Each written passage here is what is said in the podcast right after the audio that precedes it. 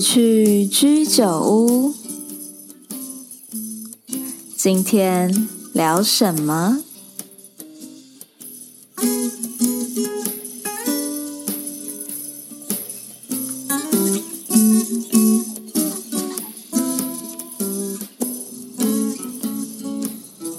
嗨，大家好，欢迎来到直去居酒屋，我是 Tiffany，我是 Claire，Hello，大家好。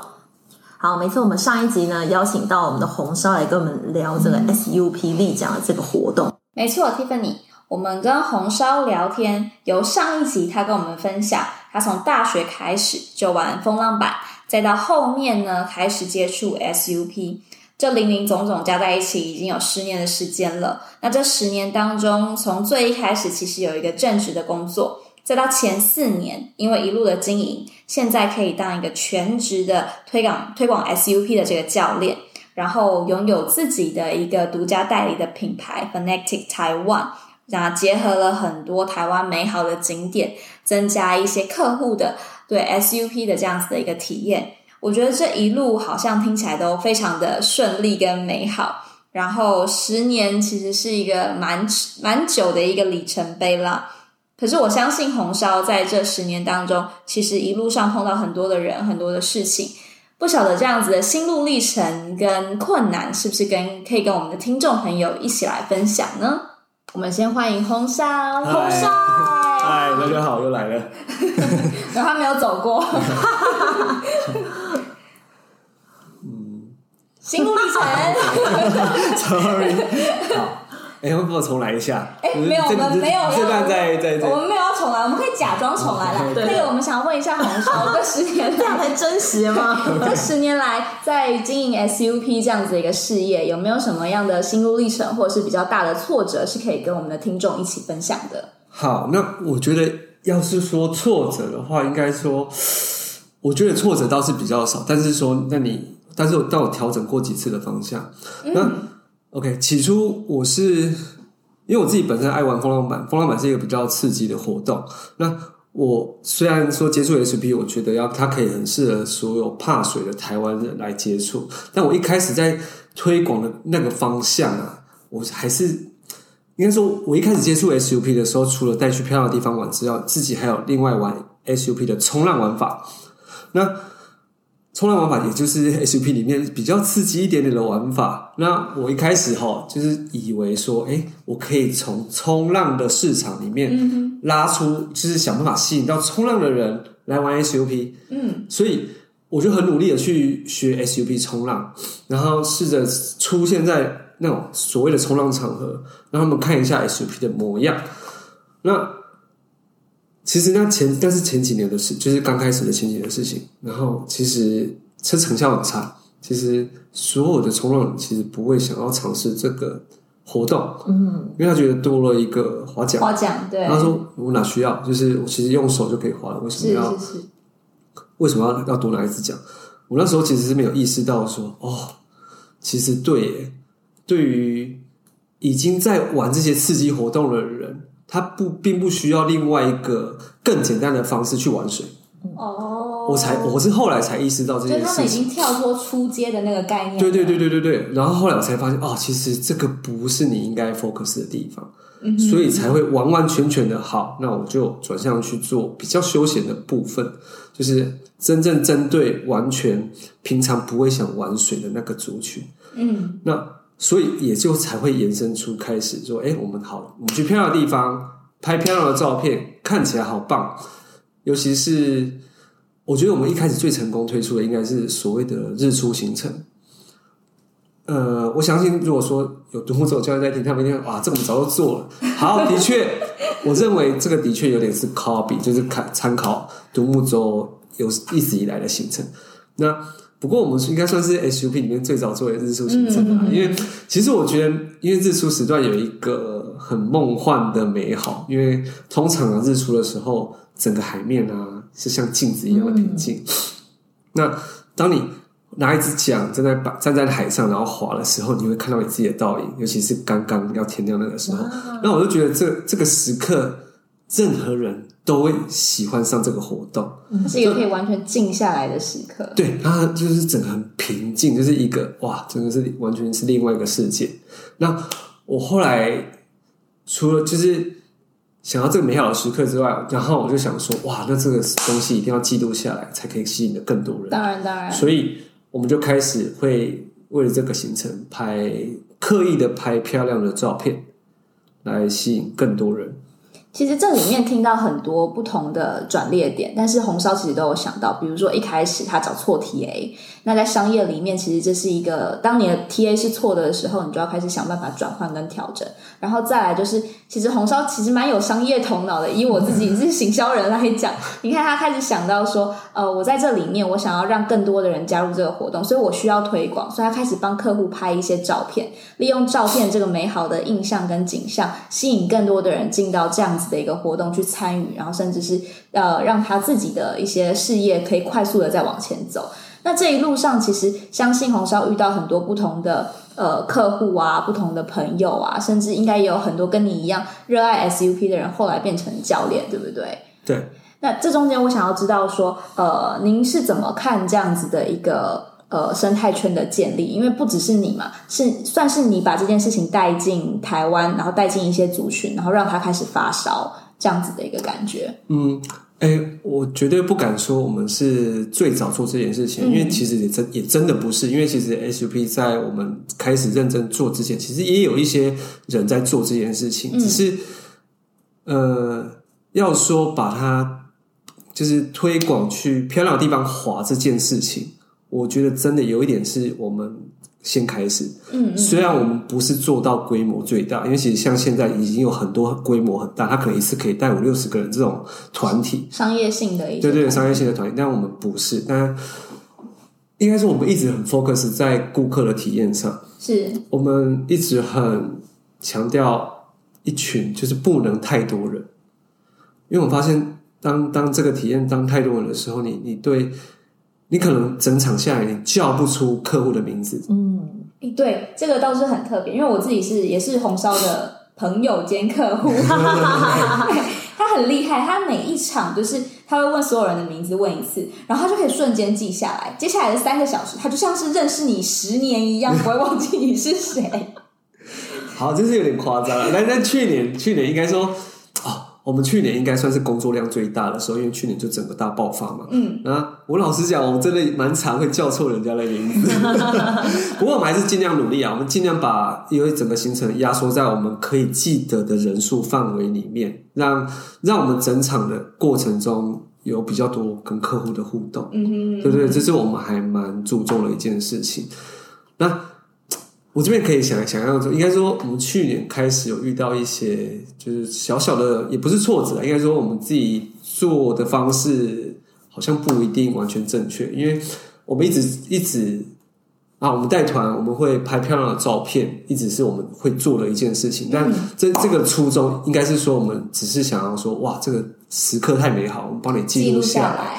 对，然后可是我们发现去年开始会吸引到一些他可能你你在你在跟他带领带带团的过程里面，发现他其实没有很想滑，他时时在找机会说：“哎，教练，我要拍个照，我要拍个照，我要拍个照。”就他其实不是来认真滑的，嗯，对，这呃，我不知道对其他教练来说怎么样，但对我自己来说的话，我反而会觉得哇，有点挫折，因为我们好像做错方向嘞，但。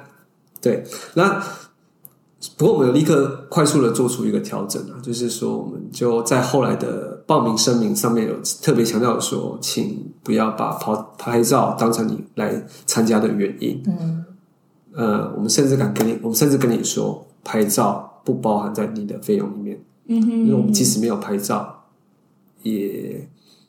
你也不能责怪我们，对，当然我们还是会拍啦。只是，只是说，我们希望让客户理理解到，说他他来的主要应该应该是要享受整个学滑滑 SUP 的过程。那我们相信，因为其实我们一直认为说，你只要滑的很好，我们可以很很专心的去记录你，应该这么说。当然，当然，对对对对，因为哎、欸，其实其实这是认真的，因为哎、欸，你知道婆婆代理这个媒体吗？嗯、知道。婆婆代理是一个针对女生的。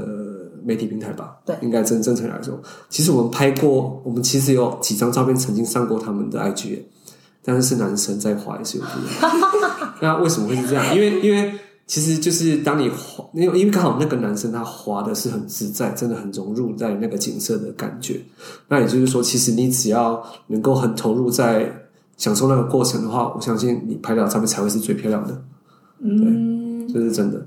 了解，所以这其实也验证到一个部分，就是最美的样子就是你最认真的样子，对，嗯，的样子。对对，这是真的。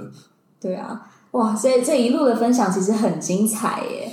我相信 Tiffany 已经开始想说，我今年要去滑一次。不过这个我觉得值得去体验看看。不过我刚刚听下，我觉得红烧其实不是这过程当中没有遇到困难，是我觉得你的抗压性蛮好的。就是在这过程当中，一定有一些核心在支持着你一直做这件事情。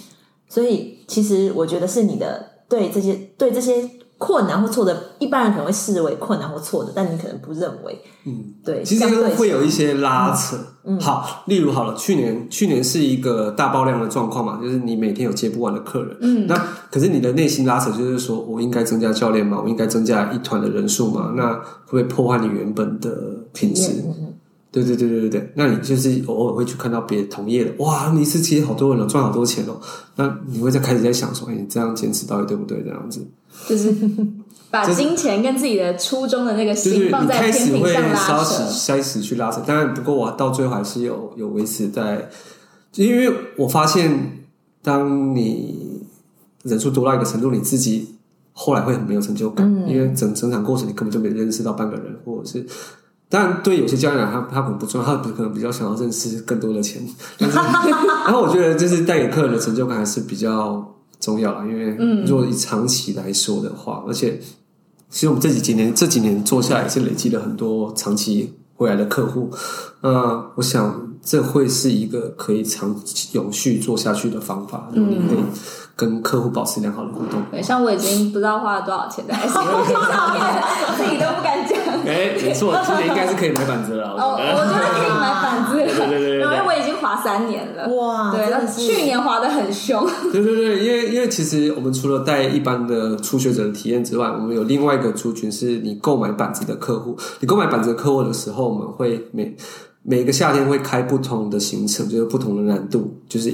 让你从难到最从简单到最难的行程都可以去，嗯，那就渐渐的变成你跟我们一样的独立玩家。你可以用自己的能力去你自己想去的地方，嗯、不用教练带。就是我们另外一个在耕耘的地方，就是玩家族群。真的，真的，我觉得我自己有蛮大的体验，就是从一开始，就是可能 SUP 比较基础的，就是芙蓉内河的这个行程，就是看日出，然后河面非常的平缓，然后到后面你会开始期待去海上滑。因为它开始有波浪，可能会晕晕船，晕船对吗？晕板，晕板，晕板，有摇晃的，有晃摇晃的感觉，就难度就会变不一样，变得不一样。然后到后来就是体验到龟山岛，它就是另外一个，你没有回头路，你就只有岛跟船的选择，不管哪一个都是晕。对，对。然后可能后面像今年我有看到，呃，红烧这边有开一些行程是跟攀岩相关的，SUP 结合攀岩，是不是？哦，应该是说我们会滑到好，那冬奥有一个叫乌岩角的地方，就宜兰东岸有一个叫乌岩角的地方，它必须要从那个就是从岸边滑到那边去，大概是五公里的距离。那我们滑到那里的时候，可以，因为那乌眼角是一个很漂亮的，应该算小山丘吧。它其实是那个什么，它其实是那个。中央山脉的开头，嗯哼，对对对，它它要突出在海上。那你滑过去之后啊，可以在那边直接攀登上去。但有人是徒手爬啦，但是我们通常会请那个攀岩教练帮你架那个确保绳，然后就可以，你就可以爬上去。爬上去之后，因为它是凸在海上的一块岩石，就是岩石小山啊，算小山。那你在上面的视角是三百六十度的。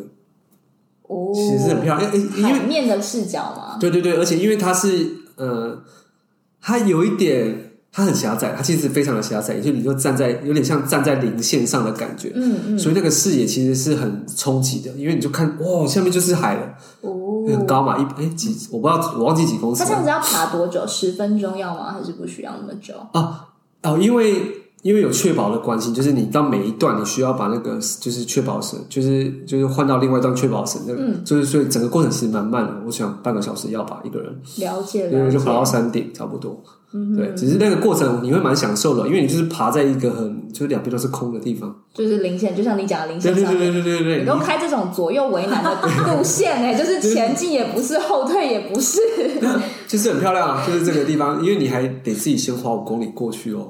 嗯、不过这个是比较挑战的啦，就是只只会开给可能已经很熟悉的客户，了解你知道你知道他能力的客户，了解对对对对了解。这比较没办法是做。没关系，我们听众如果想要玩的话，赶快今年先从最简单的路线开始，明天你就可以去 体验。对对对。那当然，我们这一路上聊下来，其实还有很多东西想要分享。相信 Tiffany 这边也有一些问题，可能想要再继续问着红烧，比如说呃，红红烧，对我像我就很好奇，说红烧在未来的，比如说我们说短期可能三年或五年、十年，对这个运动有没有什么样的计划或目标？嗯。好，初期观察，呃，我现在观察到说，这个活动现在投入的人很多了，竞争越来越多了。那，呃，应该是说，我会试着想要把这些开始接触 SUP 的人，去拉到去尝试一些可能更刺激的活动。例如，我现在我最呃，外国啊，最近一两年很红一个东西叫做水翼。你是说在你的 Instagram 上面可以看到的那些？欸、对对对，没错，就是 它其实就是在板子的下面加装一个像，我很难形容它，它其实就是它的它的原理是你在下面装水，你在板子的下面装水翼的话，你如果有用用一道浪来冲，把你冲起来的话，你会整个浮在水面上哦。哦，对对对对对对，因为大家现在没办法想象说下面是长什么样子，反正你就想说你的板子下面装了一台小飞机模样的东西。然后它就可以让你在海上飞起来，对，它就是你的概念。虽然不至于真的飞起来，因为它还是有连接，就是你的板子跟跟那个小飞机有连接，有一个连接的东西，但是你会整个浮起来，那是一个很特殊的感觉，就是你会很像，就是很像那个什么，哈利波特不是有一个那个骑那个扫把吗？嗯，就那种感觉吧，嗯、我觉得。但重点是，它就是一个很特殊的新活动，然后有点刺激。那也有一点难度，但不至于不能推广。所以我自己学学习了，其实我学学这个东西一两一两一两年的啦。那我现在已经开始有一些推广的想法。那我会想说，好，这些开始接触 SUP，他可能开始想要寻求比较刺激的东西的时候，那我是不是可以从这个族群里面找出一部分愿意来学这个东西的人？嗯，就是等于等于是说我去做另外一个市场，应该怎么说？了解，对对对，因为基础带 SUP 这个现在其实真的蛮多人在做，然后继续在做差异化的话，我觉得也有困难啊，应该这么说。他的对啊，我是这样想。那刚好我也会这些比较。刺激一点的运动，那也刚好，我可能也也很也很愿意去投入教这个东西。嗯，对对对对。哎，红烧，你在挑水上运动，你是不是不帅的不做，不刺激的不做？呃，刚刚听起来好像有点这个方向哦。应该也不是，但是一个自然演变的过程。因为因为我一开始接触的是风浪板，然后。因为那时候其实没那，其实我接触那个时期没有什么其他的水上活动可以选的，就是、嗯、其实就是水上，其实就风浪板跟冲浪这两个东西。那刚好我学的是风浪板，诶，我不知道你们有没有看过，就是真正的看过风浪板在海上玩的感觉。它其实速度很快，你可以很容易的跳很高，跳个四五公尺四个很、嗯嗯、很简单的事情。然后你在水上可以飙到四四五十公里时速，它其实是很快的。对对对对，它是一直是一个很刺激的活动，所以我已经习惯。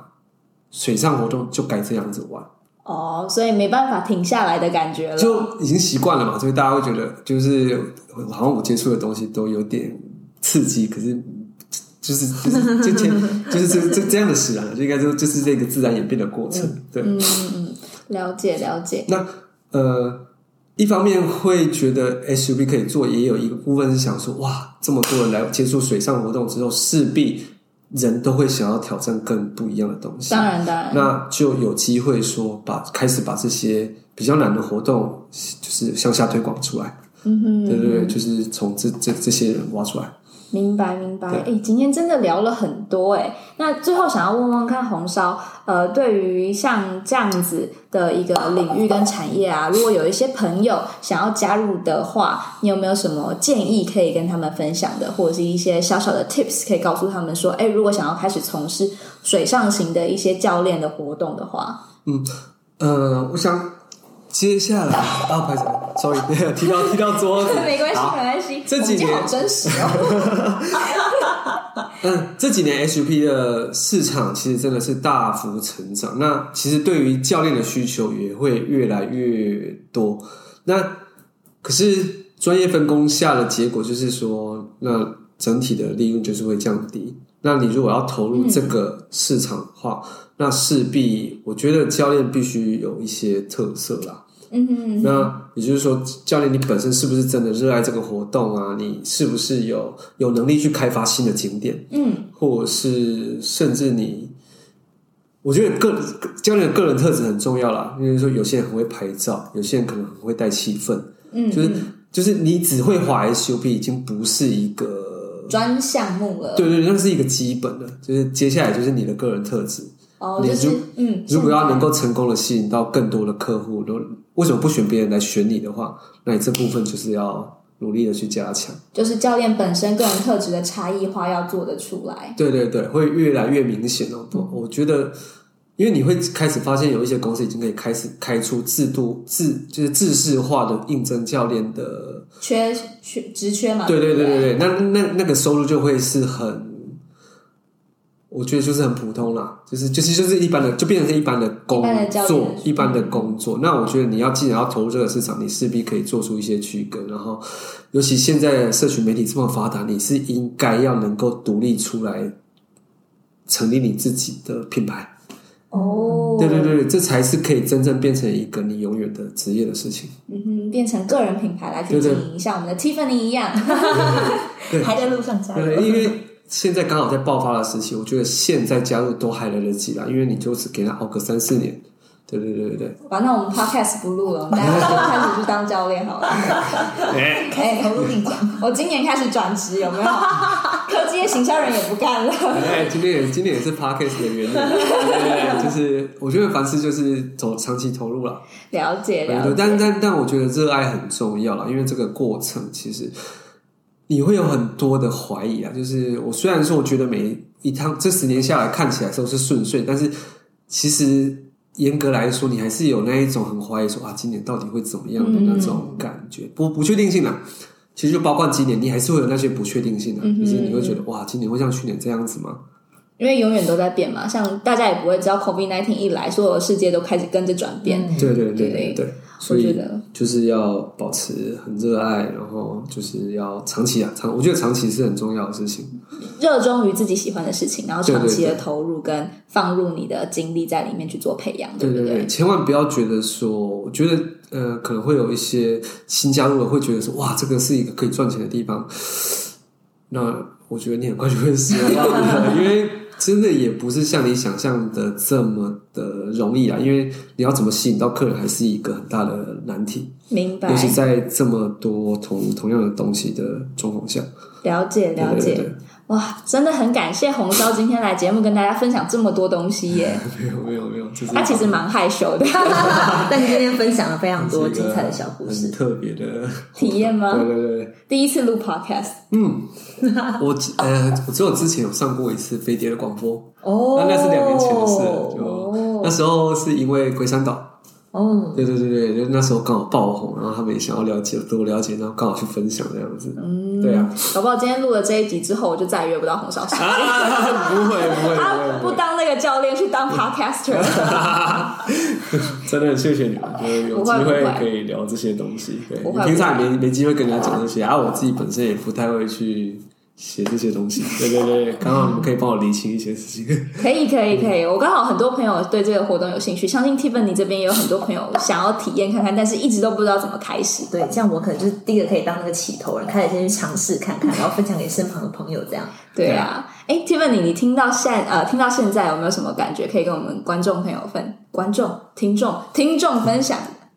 我觉得我们好像差不多到这个地方。哎，其实我今天收获蛮多，总觉得还可以做一个总结，帮所有听众朋友也可以稍微整理一下，summarize 一下。对，其实红烧从它其实从上一集开始的分享，从我们从兴趣起头，然后到开始投入，这不知不觉的过程当中，哎，至少从立奖这一个领域，就至少刚刚讲我超过十年的时间，然后一路到成为教练，然后到经营品牌，到这中间也有很多方向的调整。嗯，诶，到后来像现在红烧在经营品牌上面，对教练的带领下面也有一些自己的心得，比如说怎么带教练啊，不再只是自己，但是会把这些经验分享给很多也想要投入这个领域的朋友们。然后呢，红烧刚刚也分享了许多在这个领域里面他所看到的跟。红烧的初衷，其实真的蛮难的，因为其实很多人如果把商业的比重放得很大的时候，他会想要人越多越好，做越大越好。但是我觉得红烧它有一个自己的初衷，他希望来这个体验的人，他们能够真的看见这个台湾的美好，然后用心去感受，所以它有点